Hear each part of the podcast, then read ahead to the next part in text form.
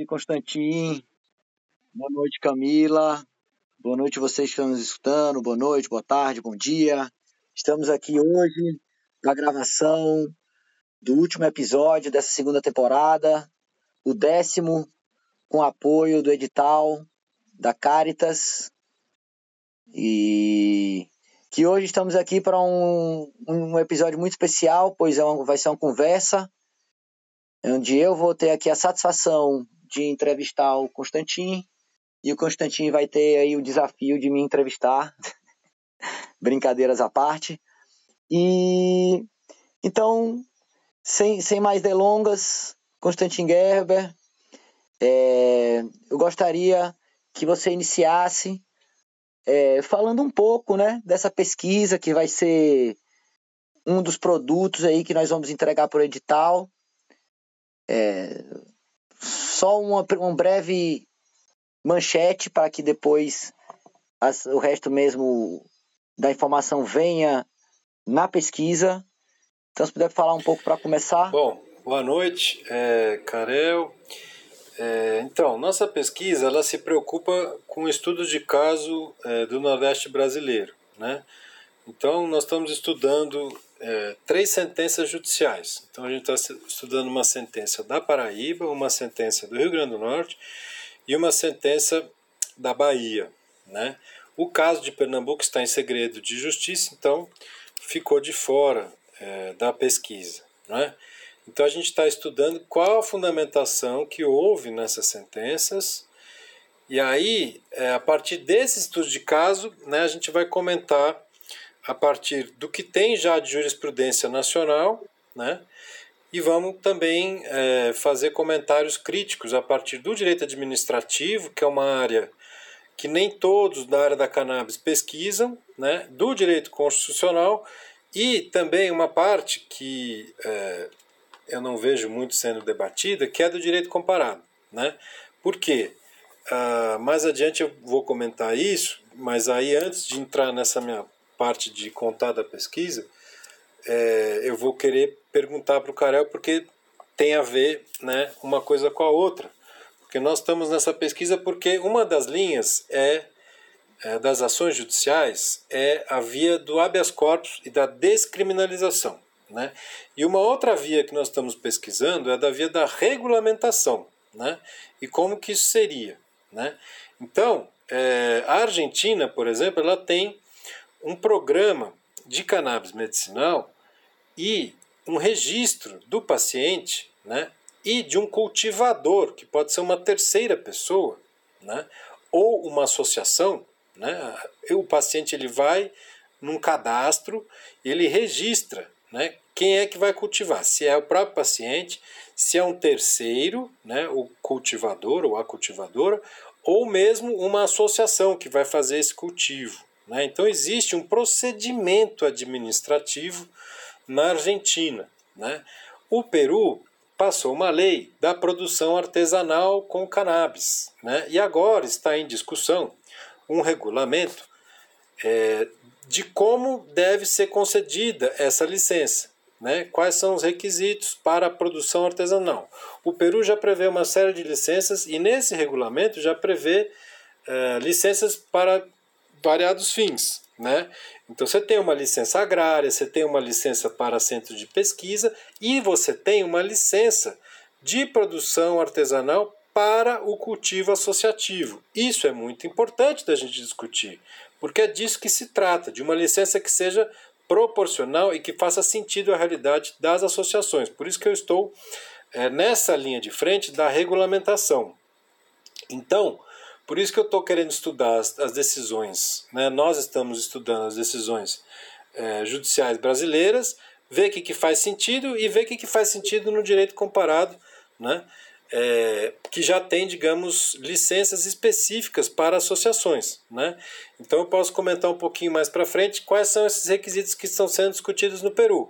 Né? A pessoa vai ter que ter um plano de cultivo, vai ter que descrever quais são as quantidades, é preciso juntar relatório médico, é preciso ter um cadastro ou não. Então, é, é isso. Agora, já partindo aqui, digamos, de um caso, que é o caso da Bahia, né, o interessante é que É, primeiro que a juíza fala que não houve um requerimento administrativo prévio, né? E diz que quem decide sobre autorizar cultivo é o Ministério da Saúde e a Anvisa, né? Então, ela diz que não é competente o Poder Judiciário para se imiscuir nessa matéria. Né? Então, ela diz que não cabe ao Poder Judiciário atuar sem o prévio requerimento administrativo. E aí o mais interessante que ela, ela inclusive diz que nem sequer seria competente a Justiça Federal, porque ah, se trataria, na verdade, não de um período de autorização para cultivo, mas um pedido de salvo-conduto. E aí a competência seria da Justiça Criminal, da Justiça Estadual, não da Justiça Federal. E aí ela remete, inclusive, para essa prática que está muito corrente nos tribunais, que é dos tais habeas corpus para cultivo. Né? Então é interessante esse caso da Bahia porque ela faz uma remissão a essa prática dos habeas corpus. Né? Então, é aí que eu vou perguntar para o Carel como é que é a prática dele, quer dizer, qual é a experiência que ele tem é, nessa atuação de habeas corpus, como é que ele começou é, nessa atuação de direito canábico, uh, enfim, se ele pode comentar peculiaridades dos casos em que ele atuou uh, e o que, que ele vislumbra, quer dizer, em termos de, de habeas corpus, seja para pacientes, seja eventualmente até uma, um habeas corpus para uma associação, um habeas corpus é, coletivo, né? Quer dizer, o que está em jogo, porque a gente sabe que aí não se pode falar em pedido de autorização, porque quem faz isso vai tomar ferro na justiça, porque vai falar, bom, habeas corpus não é para pedir autorização, habeas corpus é outra coisa. Né? Então, a gente sabe que a argumentação no habeas corpus é dizer, olha, isso aqui não é crime, isso aqui não é crime, a pessoa está num estado de necessidade, ou ela está é, sem culpa, ela não tem dolo de traficar, ela está justamente atendendo a finalidade medicinal. Então, é, com todo esse arcabouço, eu já então jogo para o Carel é, para a gente começar o nosso bate-papo. Bom, é exatamente por isso que eu gosto de estar junto com o Constantin, essa visão acadêmica, essa forma de lidar com a questão precisa, né, de uma forma objetiva. E enfim, eu realmente vejo que o habeas corpus ele apareceu nesse meio da cannabis medicinal como uma ferramenta que era a que tinha, a ferramenta disponível, né? Existia essa possibilidade de um mandado de injunção, mas o número de êxitos dele no Brasil, no geral, é muito baixo e demorado. E muitas vezes o que nós temos em, em jogo é uma pessoa que está em risco de vida. Eu digo muitas vezes porque algumas realmente são casos que não existe um risco de vida, mas existe um risco à, à sua, à qualidade de vida da pessoa, né? Enfim, sempre tem ali um, um dano ao bem da saúde.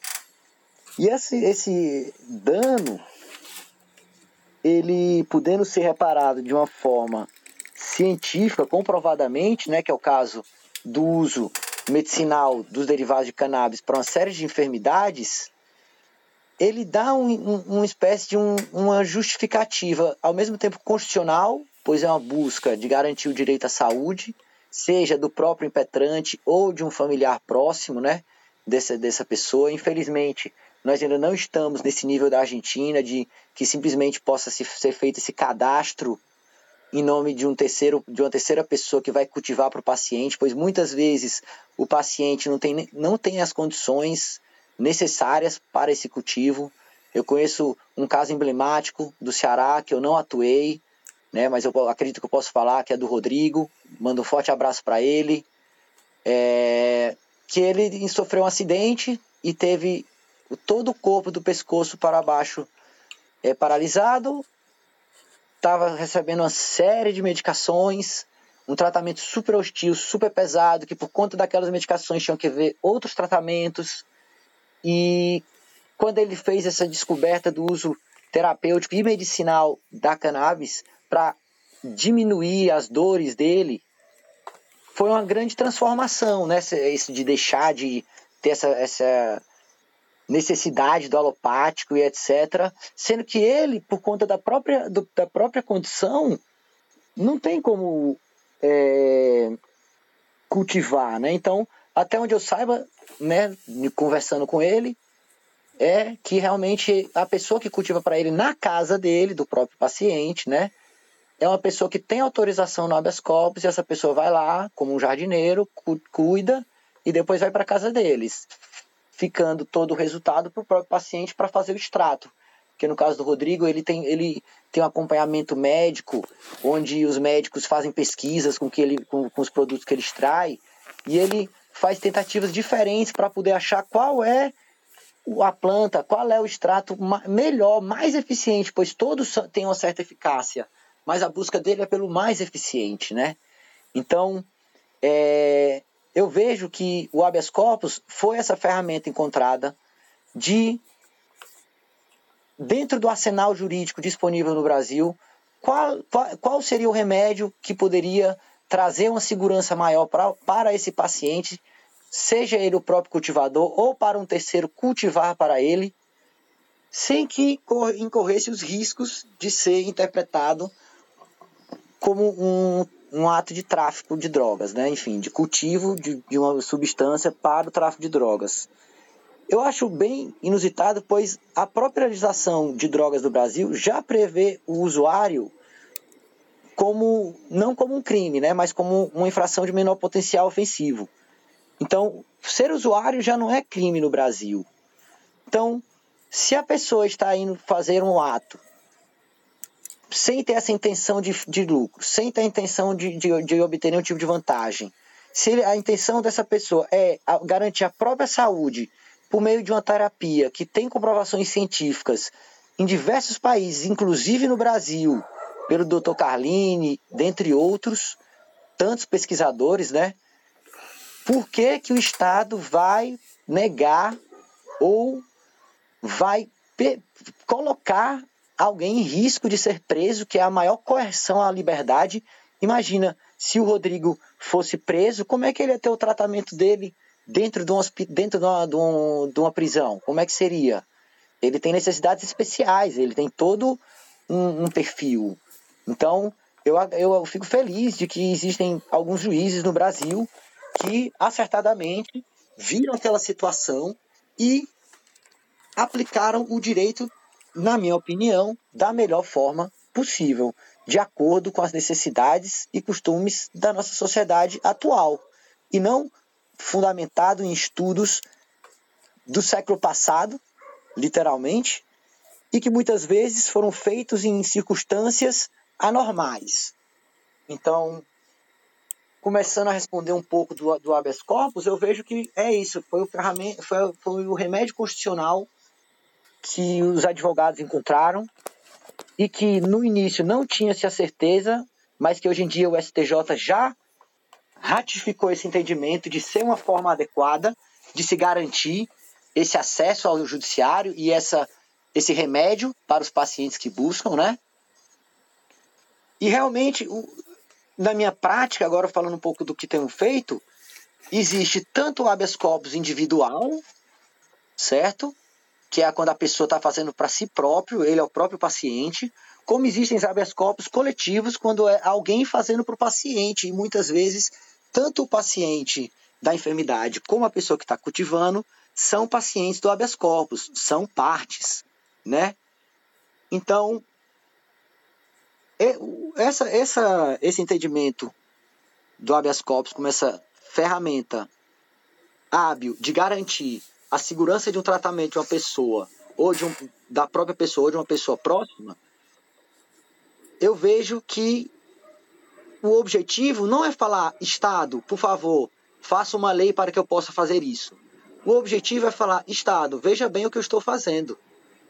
É, não é crime, eu estou fazendo com uma parada constitucional e eu gostaria simplesmente de ter o aval, de ter a autorização para que eu possa fazer isso em segurança na minha casa. Independentemente de uma regulamentação, independentemente de haver ou não um pedido administrativo. Certo? Outra, outra questão do habeas corpus, que é um, o, o habeas corpus coletivo associativo, que é quando uma associação entra com esse pedido de habeas corpus coletivo para que aqueles funcionários e pessoas que estão no dia a dia da, da associação possam ter a sua liberdade garantida e não vir a ter nenhum risco de ser presos, né, de ter a locomoção restrita, por estar fazendo essa prática do cultivo e extração para todos os seus associados de forma restrita e não de forma ampla. Né? Esses óleos de associação não são vendidos em farmácia, eles são comercializados para pacientes que têm uma receita médica, que hoje em dia já tem inclusive muito médico receitando conforme o óleo da associação, né?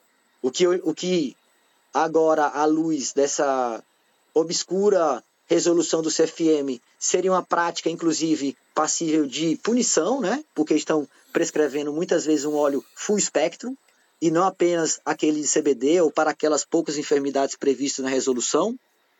Então, eu vejo que esse habeas corpus coletivo associativo, ele visa é, não que, que a associação consiga autorização na Anvisa, que é o caminho da Abrace, né?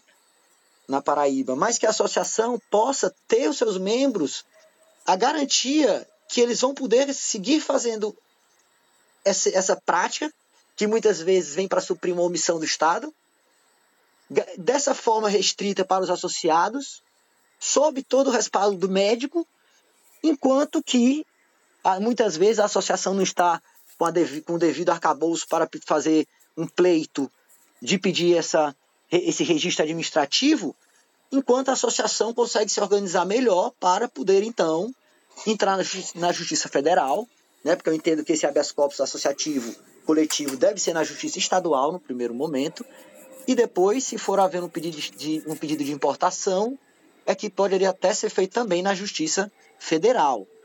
Ou diretamente na Justiça Federal esse pedido administrativo, né? Para que a associação tenha o devido cadastro na Anvisa e possa, dessa forma, extrair os medicamentos à base cara, de vamos, cannabis. Vamos, vamos, pontuar um pouco aqui, que a gente já fa falou. Não, beleza, beleza, falou bastante coisa. Eu queria só é, marcar algumas coisas, porque é, a gente tem o paciente, né, ou a paciente, a gente tem o cuidador ou a cuidadora, né, que muitas vezes pode ser o responsável legal, né, pela por uma criança, por exemplo, que é paciente. Agora, a gente tem a figura do cultivador. Né? É interessante que essas regulamentações preveem o cultivador. No Canadá também existe um procedimento administrativo para você indicar um cultivador. Né? É muito interessante que na Argentina também tem uma figura para é, registro de um cultivador. Ah, que isso vai estar, digamos, aos cuidados do Ministério da Saúde, né, de quem fiscaliza, enfim. Agora, na prática aí dos habeas corpus, pelo que você me contou, é, o Rodrigo também conta com um cultivador, é isso mesmo? E como é que é a prática desse cultivador? Ele também entra ou ele entra como cuidador? Eu acredito que ele realmente, nessa parte eu não sei, não sei afirmar, né? Porque eu não tenho acesso aos detalhes. Mas, até onde eu sei, é uma pessoa que entra para cuidar do cultivo. É alguém que está na casa, né? Que eu, eu até imagino que no futuro essa pessoa vá ter uma formação devida e adequada, né? Uma formação técnica, para que possa, inclusive, prestar esse serviço, né? Porque é isso o Brasil, infelizmente, está muito atrasado nessa temática de acesso aos tratamentos com os derivados de cannabis, né? É, acredito que no, nos Estados Unidos, você pode até falar um pouco melhor também, Constantino, na sequência, existe essa, essa, esse uso da cannabis como um suplemento, né?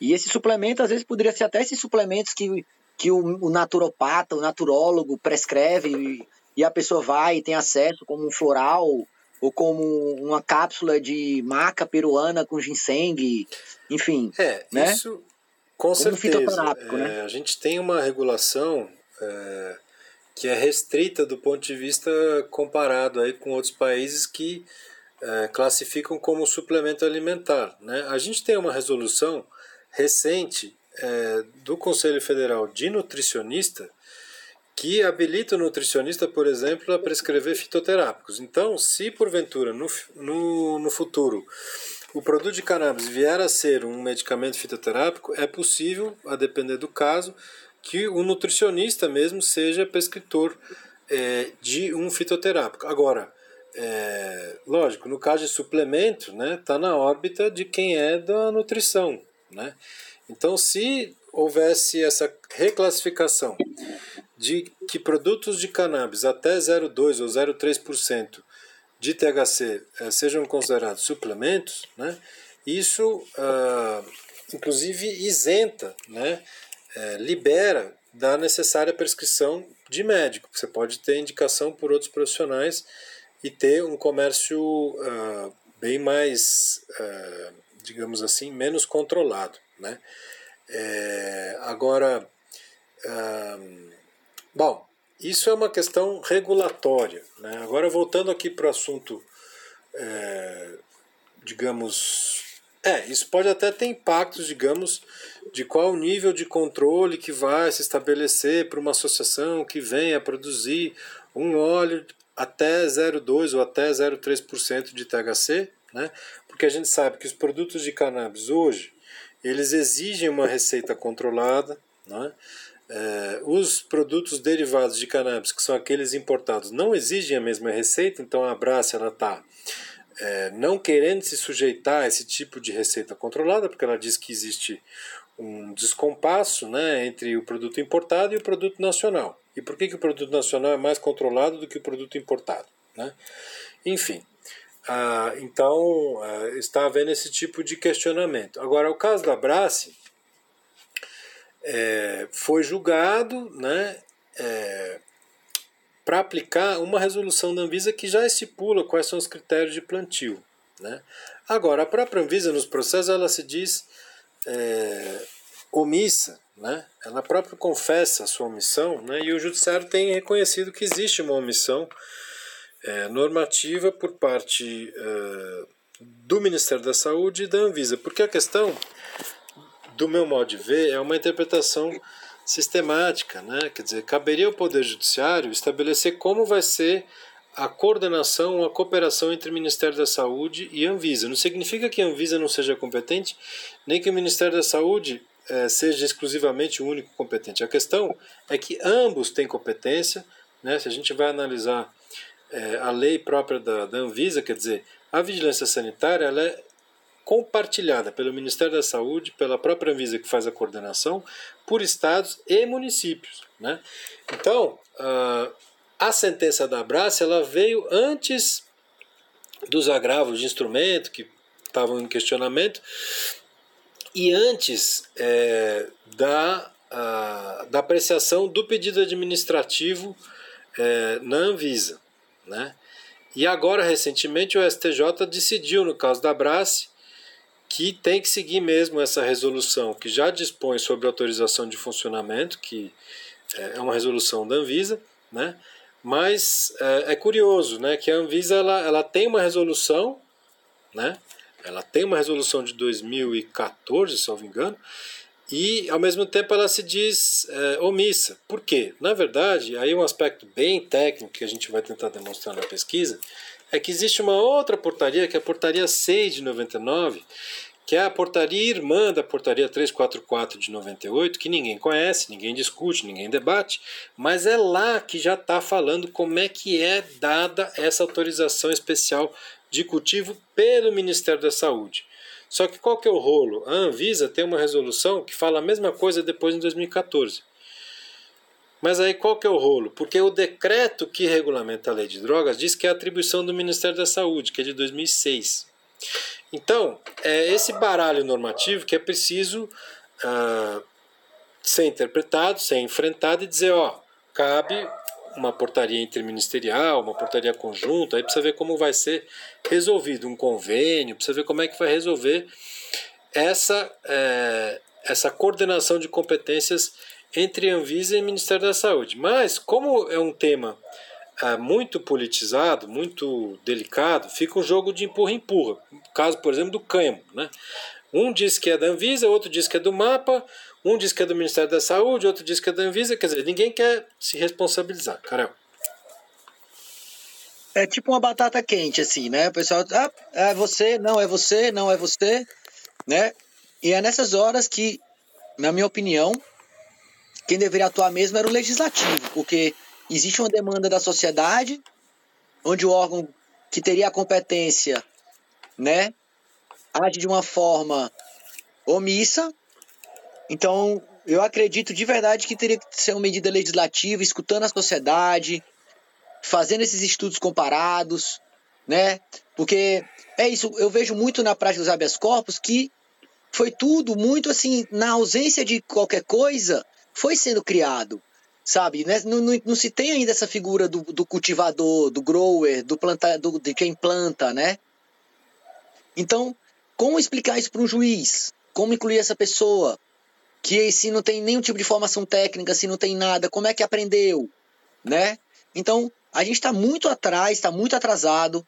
Eu vejo que exatamente essa omissão da Anvisa, essa omissão do Ministério da Saúde, essa omissão legislativa tem trazido sérios prejuízos para a população, tem trazido sérios prejuízos para a academia como um todo, porque não permite pesquisa, não permite o desenvolvimento de produtos, não permite a geração de renda. Então, está trazendo um prejuízo econômico para as empresas nacionais, porque nós já temos centenas, talvez milhares de empresas no Brasil querendo trabalhar com a cannabis medicinal.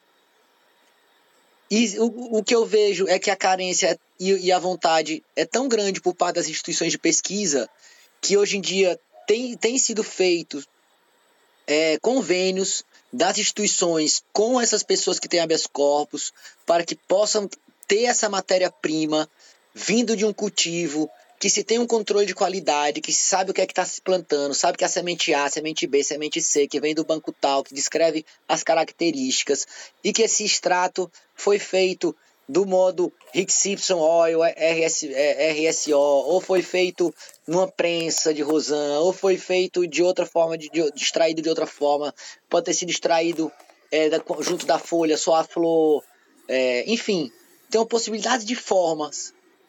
E que essa possibilidade de pesquisar sabendo de onde vem e não fazer pesquisas como elas fazem muitas vezes na base de apreensões da Polícia Federal, onde muitas vezes essa matéria que foi apreendida sabe-se lá o que, que é, por conta que não tem um controle de qualidade, não se tem um, muito pelo contrário, como é uma droga ilegal, ela tem que ter o cheiro escondido, ela tem que ter as características escondidas. Então, ela é alterada de diversas formas para que chegue num, num mercado ilegal, no mercado clandestino. Então, essa porta da cannabis medicinal tem sido também essa porta da cannabis como uma fonte de pesquisa. Né? Até como Siddhartha Ribeiro fala, a cannabis está para o século XXI, para a medicina, da mesma forma que estava a penicilina no século XX. Então, Precisamos dessas mudanças, desses estudos que estamos fazendo na Florar, com a coordenação do Constantin. Precisamos mais estudos jurídicos, precisamos que os profissionais pesquisem e que a gente realmente fale sobre, né? E aí, Constantin, em falando sobre, né? Nesse aspecto legislativo e regulamentar, eu gostaria que você falasse, de acordo com o seu estudo, se você teria uma, uma proposta assim, se um, um, um caminho para ser seguido, assim, o que, o que é que você pode falar para a gente então, aí? É, a minha proposta é da gente ter uma licença para a produção artesanal. Você tem um procedimento administrativo. Agora, é, o que abrange essa licença? Então, no Peru vai dizer, bom, vai dizer que é também o transporte, é o armazenamento, tem que ter uma pessoa responsável. Então, já estipula, por exemplo, como é que é o transporte, que é uma questão delicada das associações. Agora, por exemplo, é, como é que entra a parte de registro de cultivares, que é uma competência do Ministério da Agricultura? Né? Então, é, houve esse avanço na Argentina, mas eles ainda estão é, começando a estipular como é que é, como é que não é. Quer dizer, essas sementes de pacientes de autocultivadores precisam ter um registro no órgão agrícola? Né? Não, estão dispensadas. Né? Então, é, é preciso pensar nisso também, porque quando você vai ter um comércio de sementes, você tem toda a regulação das sementes que é no Ministério da Agricultura. Né? E aí, quer dizer, bom, mas como é que faz para importar? Né? Normalmente as pessoas vão importando, mas, lógico, com habeas corpus, né? Agora, é... e aí? Quer dizer, você tem uma ação civil pública que está tramitando que fala, olha, Anvisa, você pode, por favor, regulamentar a importação de sementes para fins medicinais? Ou pelo menos pode nos dar um catálogo de quais variedades genéticas são aptas para serem importadas para fins medicinais? Né? Então tudo isso ainda está tá em aberto. Né? Tem muitos gargalos. É, talvez criar uma licença já seja uma possibilidade. Agora tem que ver essa parte da, da competência do mapa com a competência é, também, é, enfim, a, de, de, de, como se faz para importar ou se vai tirar esse requisito de registro de cultivar é, para as associações. Né? Mas eu acho que existe um caminho que já está sendo trilhado uh, dessa possibilidade. Veja, na Colômbia, o autocultivo ele nem sequer entra no âmbito de licença. Né? Existe um decreto na Colômbia que vai dizer que até 20 plantas é o autocultivo e o autocultivo dispensa licença. Né? No Peru você já tem uma licença, no, na Argentina também tem, quer dizer, um, é um registro, né, um cadastro. Aqui é, o judiciário está pedindo, olha, é, Anvisa, fiscalize, tente implementar o que você tem de resolução, ainda que você diga que você não tem todas as normas, mas algumas normas você tem. Então aplique as normas que você tem, por favor, fiscalize e veja como é que está essa questão do cadastro de pacientes. Agora, no Brasil, quem faz o cadastro é a própria associação e tem um responsável na associação pelo cadastro. E aí esse cadastro da associação tem que ser uh, comunicado para a Anvisa e a Anvisa então está sendo, tá sendo obrigada a construir esse procedimento administrativo na marra. Né?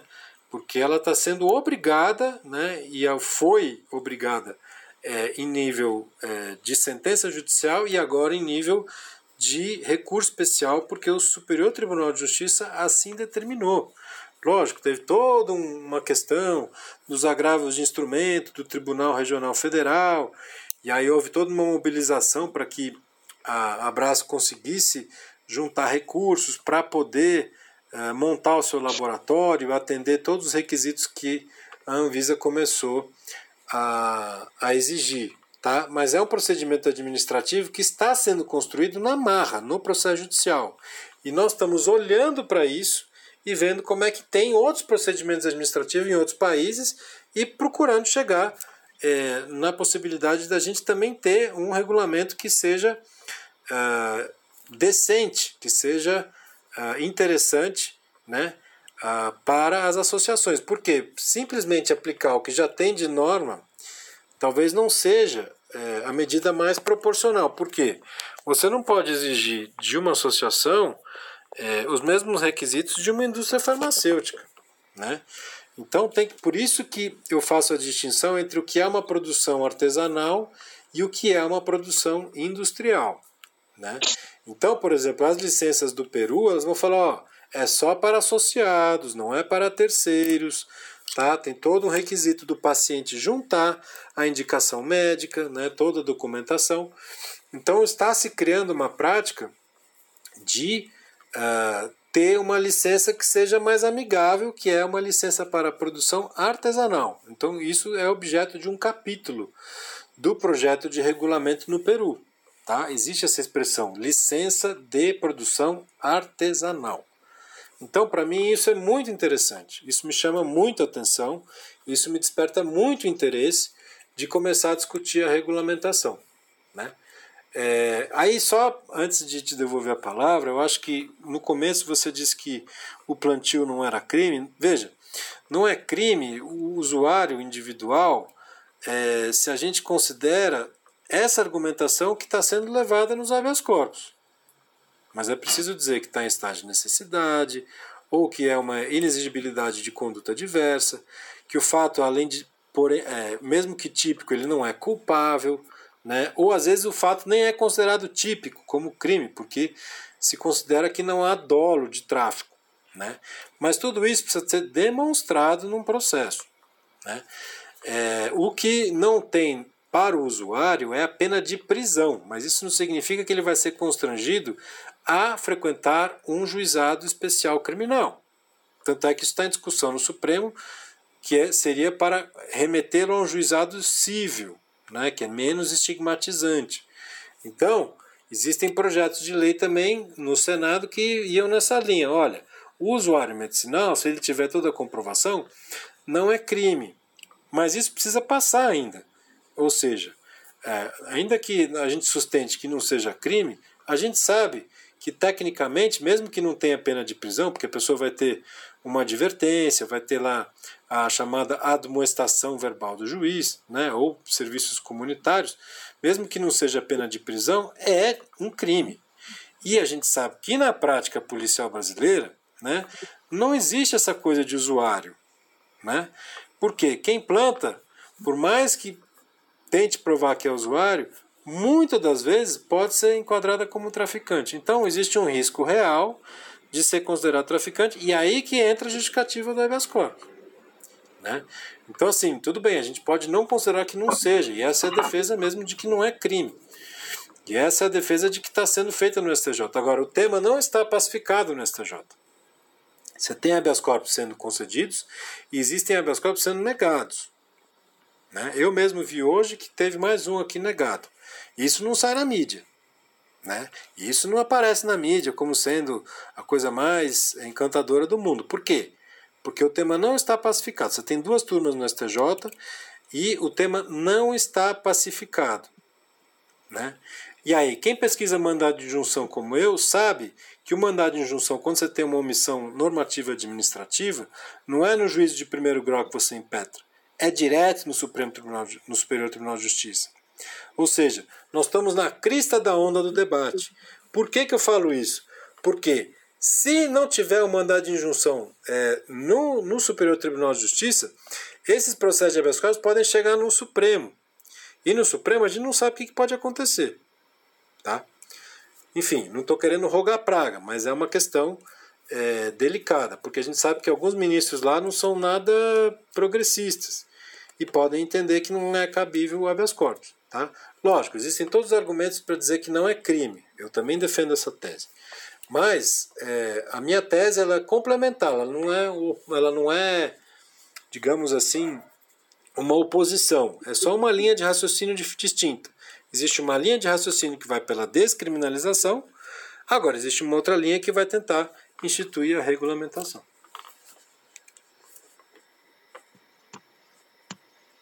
Eu vejo que essas linhas elas não são contrárias não, elas vão junto. Acho que ambas são necessárias. Sabe? E quando, quando eu falo que não é crime, até me corrigindo, é até a mesma eu estava mais querendo dizer a questão do usuário. Ah, muitas vezes já, já se tem visto, inclusive na prática criminal, algumas questões que são resolvidas na própria delegacia, né? Ou às vezes, é, no Brasil, infelizmente, tem uma questão muito forte racial, né? Então, às vezes, quando aquela pessoa está num bairro de elite no Rio de Janeiro, no bairro de elite São Paulo, ou, ou em qualquer capital brasileira, né? Muitas vezes ele pode até nem ser levado para a delegacia. É, e se tiver numa, numa, numa periferia, né? mesmo que seja para estar tá tratando a mãe ou a avó e tenha toda a documentação do medicinal, do seu do, do fim, etc., pode realmente vir a ser considerado um traficante, né? E então eu quis dizer mais nesse sentido, nesse sentido realmente do usuário. Então imagine se um usuário recreativo, né, já pode ser visto como um crime de menor um crime de menor potencial ofensivo, por que então o uso medicinal vai ser visto como um crime, né?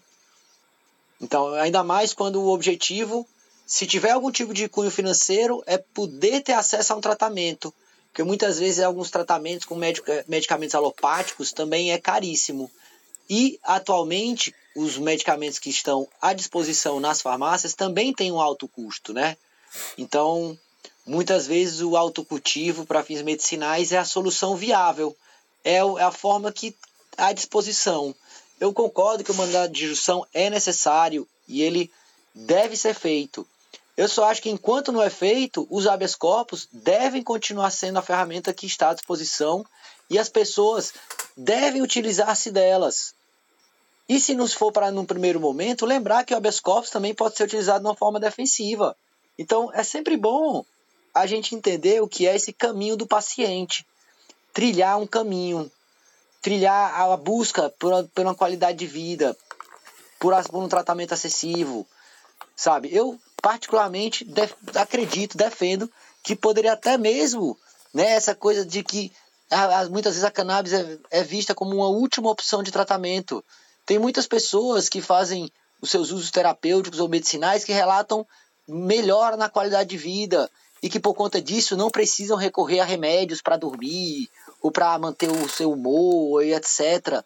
Então, por que que essa pessoa também não pode optar por ter um tratamento com derivado de cannabis, e se essa pessoa não tiver acesso financeiro a importar ou a comprar o medicamento na farmácia, por que não ter realmente o direito de fazê-lo em casa, que nem é no Peru, que nem na Argentina, né? E eu até acho engraçado que, salvo engano, na Colômbia, o, o, a, a, o direito de cultivar até 20 plantas independente, é independente do, do fim, se medicinal ou recreativo, não é isso? Exato. Eles têm a definição de autocultivo porque lá a Corte Constitucional descriminalizou, né? considerou que o porte para consumo próprio. Agora, é muito interessante que o, o executivo vem e regulamente um número tão expressivo de plantas, que é 20 plantas. Né? Mas, enfim, é, é uma noção regulamentada de autocultivo, né? que dispensa licença, de qualquer tipo de licença, de licença é, para importação, licença do Ministério da Agricultura, licença é, sanitária, né? É muito interessante que a pessoa possa ter esse direito, né? Da mesma maneira como na África do Sul, que lá a Corte Constitucional também entendeu que é um direito à privacidade, só que ela falou, olha, é, eu entendo que o consumo privado, no âmbito, né, estritamente da sua casa, sem é, vista para terceiros, aquelas coisas, né? Ah, é um direito da pessoa. Então, por favor, Poder Legislativo, faça o favor de emitir uma lei para regulamentar isso. A mesma coisa no México, mesma discussão. Né? A Corte Constitucional decide, só que fala: olha, Poder Legislativo, faça o favor de regulamentar como é que vai ser esse autocultivo eh, individual privado. Né? Algumas eh, linhas vão dizer, ó, é, por exemplo, na Espanha. Na Espanha você tem uma lei que é da segurança cidadã. É uma lei é, que vai estipular uma multa se a pessoa tem plantas que seja à vista do vizinho, por exemplo. É um parâmetro. Né? Então a pessoa não pode ter plantas à vista do vizinho. Só que a gente sabe que se for uma planta é, que está lá no indoor, né, sem a luz solar, ela vai gastar muito mais energia e a pessoa vai consumir muito mais dinheiro para poder ter aquele cultivo. Né? Então são todas questões que vão é, aparecer aí de como você regulamenta ou não regulamenta o autocultivo. Né? É, muitas pessoas vão dizer que são contrárias a qualquer tipo de cadastro, porque podem entender que o cadastro na mão de governos autoritários pode ser um risco. Né? Agora, é, eu entendo né, que é, o Estado não vai desaparecer, a vigilância sanitária também não vai desaparecer. Né? Então, ah, tudo bem que existe toda uma prática artesanal sendo construída de pessoas com habeas corpus que estão levando seus olhos para serem avaliados em universidades. Tudo isso é muitíssimo interessante. Né? É, é uma prática de fato é, inovadora. Eu não descarto o habeas corpus em hipótese alguma nasquelas hipóteses em que a pessoa já corre risco. Se ela já planta, ela já corre o risco. Tá certo? Então, se ela já está correndo risco, o remédio jurídico mais adequado é o habeas corpus para quem está correndo risco. Não tem jeito. Se a pessoa já planta, tem que ser habeas corpus. Não tem outra alternativa. Né? E aí vem toda a argumentação, muito valente, né? porque eu não tenho as manhas, enquanto advogado, de entrar, é, porque a gente sabe que tem casos em que ah, o médico é chamado a investigar, a ser investigado pelo conselho, né, a responder processo administrativo. Agora, os advogados ainda não, não, não, não tomaram nenhuma medida Mas já vi gente em, em, em evento de cannabis dizendo que poderia sofrer, inclusive, infração ética. Né? Eu nem cogitaria disso, mas eu ouvi disso num seminário. Quer dizer, agora, como é que eu coloco isso dentro da teoria? Né? E aí o Ricardo Nemer, né, o Emílio Figueiredo, que são os dois criadores da tese do habeas corpus de cultivo. Eu ouvi da boca deles. Eles defendem que o habeas corpus é uma autodefesa da saúde. Eles chamam isso de autodefesa da saúde. Eu, Constantin, que sou da teoria, eu coloco isso no, na desobediência civil, que é um direito fundamental. Porque quando você tem é, o dever de cumprir a Constituição, sendo que o dever de cumprir a Constituição significa você desobedecer uma lei, isso, na teoria do direito constitucional, se chama direito fundamental à desobediência civil. Agora, quando eu pergunto para eles se eles aceitam essa teoria, eles falam: olha, a gente não invoca isso. Porque se alguém está na favela, jamais vai pedir desobediência civil. Na favela, eles vão pedir autodefesa da saúde e vão entrar com habeas corpus. Então, eu entendo que desobediência civil parece que é um, um direito muito distante, algo dos Estados Unidos, algo que a pessoa é, vai lá e se recusa a levantar do, do banco, né, é, numa lei racista, como foi no caso dos Estados Unidos. É, mas eu conceitualmente, eu conceitualmente entendo que é uma prática de desobediência civil. E a desobediência civil serve para cumprir a Constituição. Agora, a gente não tem ideia do que, que vai ser discutido no Supremo se vão levantar essa bola da desobediência civil, se vão é, discutir outras coisas, se é crime ou se não é crime, se é estado de necessidade, se não é estado de necessidade. Eu acho que em casos extremos de estado de necessidade, é, se você está lá é, realmente precisando salvar seu pai, precisando salvar sua mãe, é caso de inexigibilidade de conduta diversa. Agora, são casos extremos de risco à vida. Não é o caso de uma pessoa que, por exemplo, está querendo plantar para ansiedade, por exemplo. Porque para ansiedade tem maracujina, tem a, a, gotinha da veleda, tem outras alternativas terapêuticas. Né? E tudo bem, eu sou paciente de cannabis também, mas enfim, é preciso, pelo regulamento da Anvisa, a chamada refratariedade, que significa dizer que a pessoa quase perdeu o fígado para 20 medicamentos e agora ela está tendo que se socorrer da cannabis. A gente defende que a cannabis seja a primeira, primeira opção terapêutica, mas a gente sabe que pelo regulamento da Anvisa e, e se for ainda pelo regulamento da, do CFM, então nem, nem pode se tratar. Mas é, é isso, né? A, é uma questão ainda que não está de todo modo eu entendo que habeas corpus é possível e é o eficaz em caso de risco mesmo, de vida ou risco de ser preso. Né? Agora, uh, conceitualmente falando, né, e eu acho que quem atua na área também não, não gosta muito de falar de mandado de junção, por quê? Primeiro que demanda estudo, demanda enfrentar uma área do direito constitucional que ninguém está disposto a fazer. E segundo, que é uma ação que tem que ser um tiro certo. Por quê? é uma ação que vai ter efeito nacional. Porque é um caso concreto que o judiciário vai dizer, ó, então você vai instituir um procedimento administrativo e isso vai ter impacto nacional. Então, é uma ação que tem que ser manejada com muita responsabilidade. E não é à toa que nós estamos fazendo uma pesquisa justamente para ter uma discussão séria com a sociedade civil. É isso que nós estamos fazendo, Carol. Eu acho perfeito e mais do que necessário toda essa gravação, essas gravações de podcast, todos esses registros, tudo isso aí a gente está contando a história desse momento que estamos vivendo, né?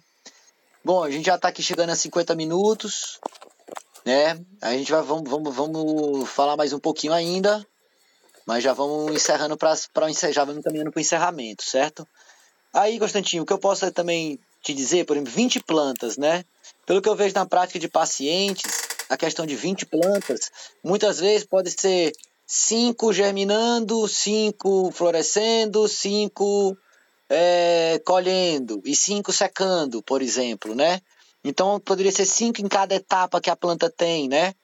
E a depender da enfermidade do paciente e da necessidade que ele tem de óleo, por exemplo, se é uma pessoa que tem epilepsia refratária, que tem que ter uma alta necessidade, uma grande necessidade de óleo diária, essa pessoa muitas vezes tem que plantar 100 plantas. Tem que ter 100 plantas, na verdade, no seu, no seu, no seu ciclo. Porque para tirar aquele extrato que ele precisa naqueles três meses, porque também você tem que ter essa noção. Quando a pessoa está cultivando cannabis para fazer um, um, medicamento, não é o que você botou ali no micro-ondas e está pronto. Você tem que botar a semente na terra, tem que germinar, tem que crescer, tem que florar, tem que secar, tem que extrair, depois, enfim, podem haver erros no processo, você pode perder tudo, começa de novo, né? E tudo isso eu vejo na prática dos pacientes que tive a oportunidade de advogar para pedir o habeas corpus.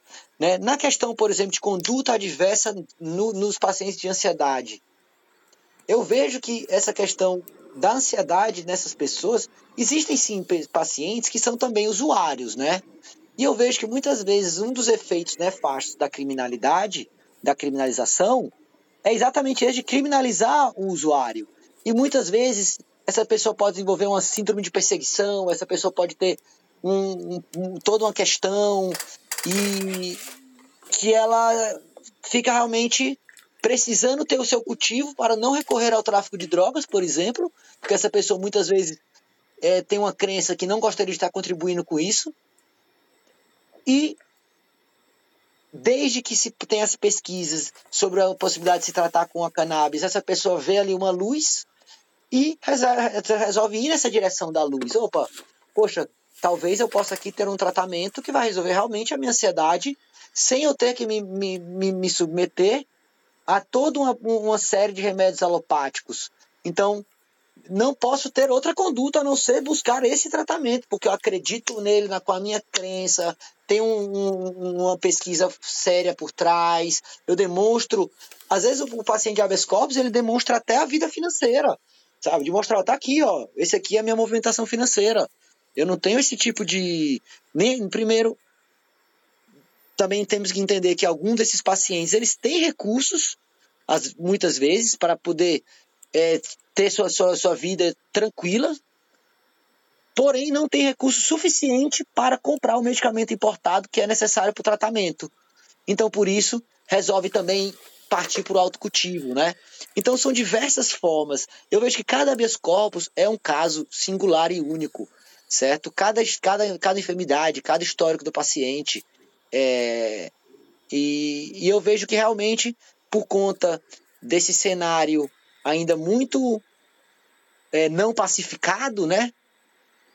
É que eu vejo que realmente as pessoas têm que aceitar e abraçar esse caminho do paciente e buscar se informar e buscar seguir esse caminho, que é esse caminho que as RDCs meio que já dizem qual é que é, se eu quero importar, né? Esse caminho que as associações estão trilhando, e aí nesse momento eu penso que até quem deveria estar praticando, quem, quem deveria estar e está praticando a desobediência, desobediência civil de uma forma organizada são as associações que estão no Brasil. Pois existem muitas associações que ainda não conseguiram chegar na autorização judicial e estão lá enfrentando, enfrentando as autoridades de uma forma pública e notória, e se expõem a riscos, porque sabem que aquele tratamento deu certo para um ente querido, porque viram que aquilo tem o seu papel na sociedade, e estão nesse, nesse, nessa busca, nessa, nessa desobediência civil organizada, que eu acredito que ela está sim sendo feita no Brasil, mas pelas associações. E os pacientes, realmente, por ter essa diversidade é, de background financeiro, né?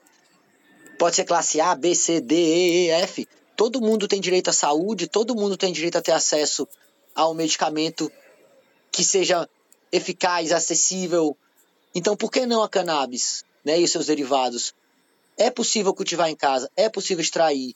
E no Brasil, essa coisa do vizinho, por favor, tomara que a gente não entre nisso, porque no Brasil obrigar um cultivador a fazer num ambiente fechado é um desperdício de energia. Aqui a gente tem o sol, sol na maior parte do Brasil, do Nordeste é o ano todo. No Sudeste é bem fixo os ciclos. Então poderia ser um esquema misto ou, ou um esquema mesmo outdoor para que possa, para que a pessoa possa ter da forma mais acessível, que gaste o mínimo possível, né?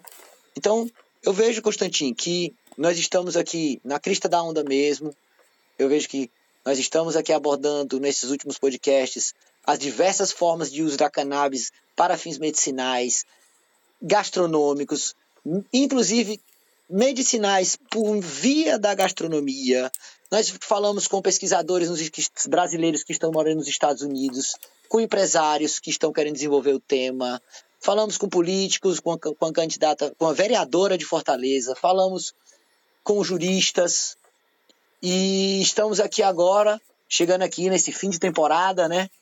Que é aquele momento que ninguém sabe se vai ter uma outra ou não, fica aquele suspense, né? E mas agradecendo mesmo, agradecendo a, a possibilidade que o edital nos permitiu, agradecendo ao apoio da Lagarta Azul, da Camila, da Júlia, né? A esse, essa coordenação do Constantin é essencial para que possamos organizar essa pesquisa e, e desenvolvê-la, né? Para que possamos realmente, quem sabe, é, ousar de mostrar um caminho possível, né? Porque eu vejo que sonhar é necessário ainda, né? Agir muito mais. Então, eu, eu acredito que o segredo do sucesso é a academia, a teoria e a prática, porque é aí que nós vamos chegar em algum lugar. E muitas vezes uma sanção administrativa, uma penalidade, só vem para reforçar a nossa crença na luta que a gente escolhe. E para mim, pessoalmente, essa luta da cannabis, cannabis medicinal é pessoal por conta de que foi uma oportunidade ter conhecido esse caminho para viabilizar o acesso a, alguns pacientes, certo? Pelo menos oito famílias beneficiadas diretamente, sem contar nas dezenas de que eu já pude fazer a consultoria sobre o que é ser paciente cannabis medicinal no Brasil e mostrar esse caminho e que essas pessoas seguem, cada um da sua forma, outro, alguns entram com habeas corpus na com a defensoria pública, outros entram junto a associações, outros buscam outros profissionais e têm êxito. Então, eu fico feliz e durmo tranquilo de poder estar participando dessa garantia de, de um direito constitucional à saúde de diversos cidadãos e cidadãs brasileiras em pelo menos três estados até agora. Então, para mim é uma, é uma satisfação e vejo como um exercício prático da advocacia, como aquilo que nos ensinaram a ser na faculdade, essa espécie de paladino da justiça, né? Porque aqui a gente está atuando pela justiça acima de tudo. E o direito deve se adequar a essa a justiça mesmo, que as pessoas tenham uma vida digna, com qualidade, com acesso aos tratamentos e que o judiciário possa garantir isso, garantir realmente que a balança da justiça recaia e caia para o lado de quem precisa e não do lado do opressor, do mais forte. Então, finalizo aqui dizendo que é necessária essa revisão da política de drogas, é necessária essa regulamentação do acesso medicinal urgente, é necessário é, que haja essa descriminalização dos usos.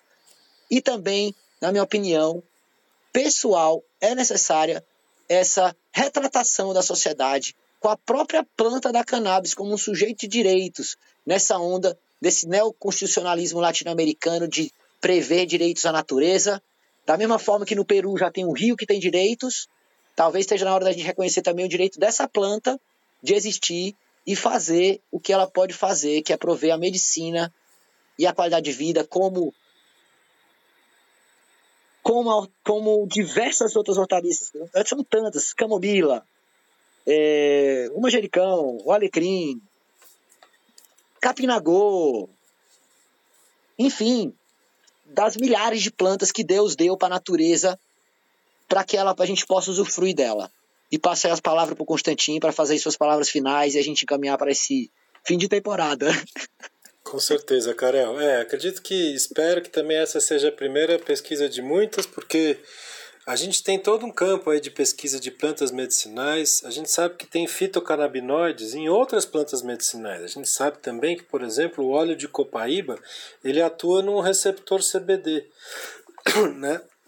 Então, ele atua no sistema endocannabinoide. Quer dizer, então, tem toda uma pesquisa aí de ser feita de como que o sistema endocannabinoide ele é regulado com outras e mais tantas plantas medicinais, né? Então, tem um grande campo de pesquisa no âmbito das plantas medicinais E aí, quer dizer, não é que eu sou contra a pessoa com ansiedade, não tem nada a ver. Na verdade, é um problema que eu estou colocando mesmo, do ponto de vista, digamos, é, de quem está pesquisando a questão, na verdade, preocupado com o que os tribunais é, vão decidir, né?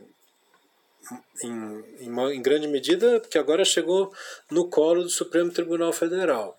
Né? Agora, é, a gente teria que fazer uma pesquisa, né, e eu sugiro isso, um levantamento de quantos habeas corpus que já foram concedidos no Brasil e quais as enfermidades que são atendidas por esses habeas corpus. A gente sabe que a ansiedade e tantas, muitas outras, que como você mesmo muito bem disse, cada caso é um caso, cada histórico clínico é um é caso e cada pessoa é dotada de dignidade. Então, quer dizer, tem coisas que realmente não dá para dizer se essa vida vale mais e essa vida vale menos. Todas as vidas importam. Né?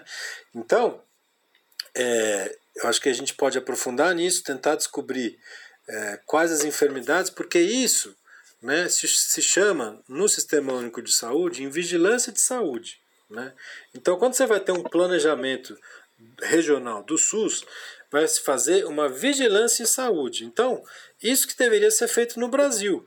Um mapeamento das enfermidades que são contempladas pelo tratamento canábico e o Estado fomentar, auxiliar, chegar junto, fazer parceria, fazer pesquisa, justamente para melhorar a qualidade de vida dessas pessoas que já estão sendo atendidas pelo, é, pelos atendimentos né, com cannabis. Então, é, isso que deveria ser feito, no meu modo de ver, uma vigilância em saúde, saber todas as enfermidades que estão sendo já, é, já são realidade no tratamento. Né?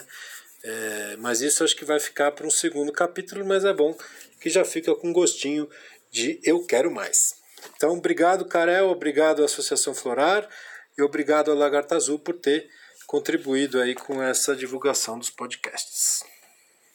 E muito obrigado ao pessoal da plataforma Miroski, da, da União Europeia, da Caritas, por essa oportunidade.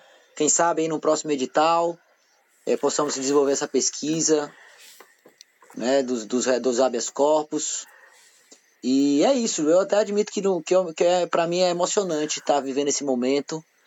E eu vejo que é realmente uma oportunidade da gente transformar uma realidade que tem sido utilizada como desculpa para oprimir, como desculpa para re, reprimir, e que agora a gente está vendo que por baixo dessa ponta do iceberg, que é esse uso recreativo, essa guerra às drogas, existe todo um universo que está aí para ser pesquisado, explorado e desenvolvido. Né? Então, eu só agradeço no novamente, digo que é uma satisfação de estar aqui nesse momento histórico, fazer, fazendo o que estamos fazendo. E deixo aí um forte abraço para todos e todas que nos escutam, que acompanham o podcast. E tamo junto. Forte abraço. Tamo junto.